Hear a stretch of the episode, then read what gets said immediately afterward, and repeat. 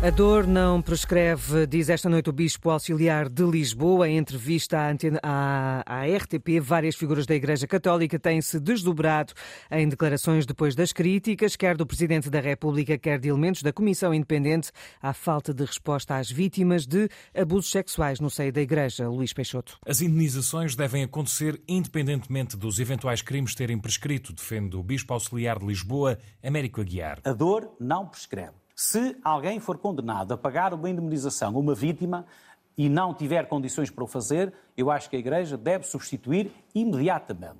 E também nos casos em que ficar claro que a Igreja encobriu, que a Igreja criou um ambiente eh, propício a que as coisas estivessem a acontecer, moralmente a Igreja tem toda a obrigação de pagar a indemnização. As compensações financeiras devem, no entanto, ser decididas caso a caso por cada diocese, depois das muitas críticas à Igreja e de José Ornelas, presidente da Conferência Episcopal, ter admitido ao jornal El País indenizar as vítimas, também o Bispo Américo Aguiar veio defender o mesmo e dizer que compreende a indignação da opinião pública. O Sr. Presidente da República, como cidadão número um, quer celeridade e quer que a Igreja reaja num tempo mais coincidente com aquilo que é o sentimento de urgência que o cidadão comum tem. E eu concordo com isso. Mas quem está dentro, e por isso compreendo o Sr. Presidente da Conferência Episcopal, entende que está com a celeridade que lhe é possível mas esta celeridade que lhe é possível não coincide com aquela celeridade que o cidadão comum, porventura, desejava e quer. O Bispo Auxiliar de Lisboa citou mesmo o Papa, que disse que não basta pedir perdão,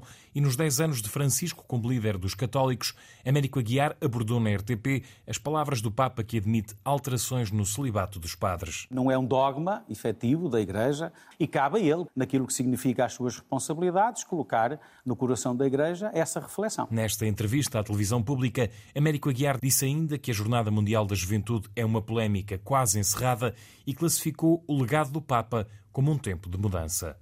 Amanhã, o Conselho Permanente da Conferência Episcopal Portuguesa volta a reunir para debater o regresso da Comissão Independente e também analisar a questão da indenização das vítimas de abusos sexuais no seio da Igreja. Sem garantias foi como terminou a reunião entre a Ministra da Habitação e a Associação Habita. Também estiveram presentes algumas famílias que foram despejadas de alguns bairros de Lisboa e que continuam sem soluções. Em entrevista à Antena 1, Maria João Costa da Habita explica que, apesar de a reunião ter sido um passo importante, não houve conclusões para ajudar estas pessoas. O gabinete da Sra. Ministra teve a oportunidade de conhecer o problema de um ponto de vista que talvez não tivesse antes, uh, ao contactar diretamente com as pessoas que estão completamente sem soluções. Se o Ministério, se o Governo tem confiança nas medidas que está a propor, tem que dar algum tempo para que essas medidas passem a surtir algum efeito. E então, a partir daí, começar a retirar as pessoas das casas onde vivem e não fazer aquilo que está a fazer agora, que é destruir antes que haja soluções. Não existem. Acho que isto também ficou bastante bem demonstrado na reunião que fizemos hoje. Portanto, não ficou nenhuma garantia, é isso? Não ficou nenhuma garantia. E ficou foi a garantia de que nós não vamos abandonar esta luta. Maria João Costa, da Associação Habita, entrevistada pela jornalista Inês Martins. Esta associação exige o fim dos despejos, mas o governo não cedeu. Em comunicado, o Ministério da Habitação garante que tomou nota de todos os casos apresentados para averiguar cada um deles junto das entidades competentes. A autarquia de Louros insiste em comunicado, volta a dizer que está contra o fecho da urgência pediátrica do Hospital Beatriz Ângelo, fecho previsto durante a noite e aos fins de semana, medida que resulta da reorganização dos serviços de urgência pediátricos na região de Lisboa. Para esta Câmara Municipal é uma decisão que põe em causa o direito de acesso à saúde.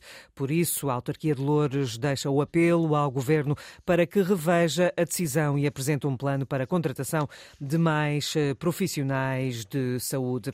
O Instituto Português do Desporto e Juventude, bem como o Instituto Nacional para a Reabilitação, repudiam a exclusão de pessoas em cadeira de rodas na meia maratona de Lisboa deste domingo. A organização justificou-se com questões de segurança. Terá sido uma má interpretação de uma linha do regulamento por parte do diretor da prova, que levou a que nove pessoas em cadeira de rodas não tivessem participado nesta meia maratona de Lisboa. Cristina Borges. Foi pela segurança, tudo por causa do tabuleiro da Ponte 25 de Abril. Miguel Pinto, da Iron Brothers, diz que os riscos riscos existem para todos. É verdade que o tabuleiro da ponte tem os seus perigos, mas não é só para cadeiras de rodas. Eu assisti a várias pessoas a caírem no, no tabuleiro da ponte no início da corrida e a serem atropeladas por outras pessoas que vinham atrás a correr. Alguns participantes estavam já prontos para começar. Alguns já tinham descido do autocarro, outros ainda estavam a descer, são todas pessoas de mobilidade reduzida que se deslocam em cadeira de rodas e acabou a ser um momento chato que acabou por envolver a polícia porque o diretor de prova chamou a polícia para os remover do local. Acusam o diretor da prova de falta de sensibilidade.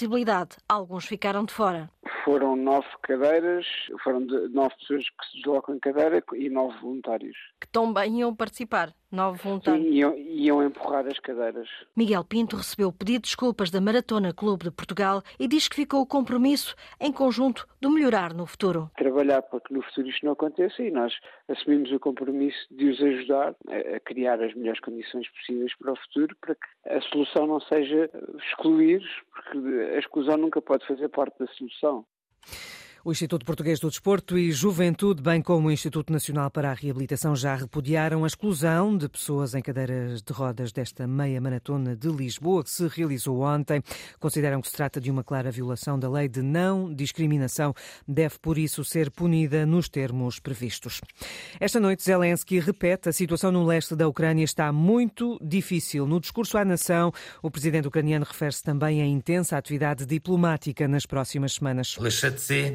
Apenas os nossos guerreiros e a pressão global sobre a Rússia podem ser uma garantia efetiva para proteger a liberdade da Ucrânia, da Europa e do mundo livre. Estive em contacto com os nossos comandantes. Está muito difícil no leste, muito doloroso. Devemos destruir o poder militar do inimigo e vamos fazê-lo. Bilorovica e Marinka, Avidivka e Bakhmut, Vleder e Kamianka e em todos os lugares onde se decide o futuro. As próximas semanas vão ser muito ativas do ponto de vista da comunicação internacional e para fortalecer a nossa defesa e as posições ucranianas na luta pela justiça. Estamos a preparar novidades.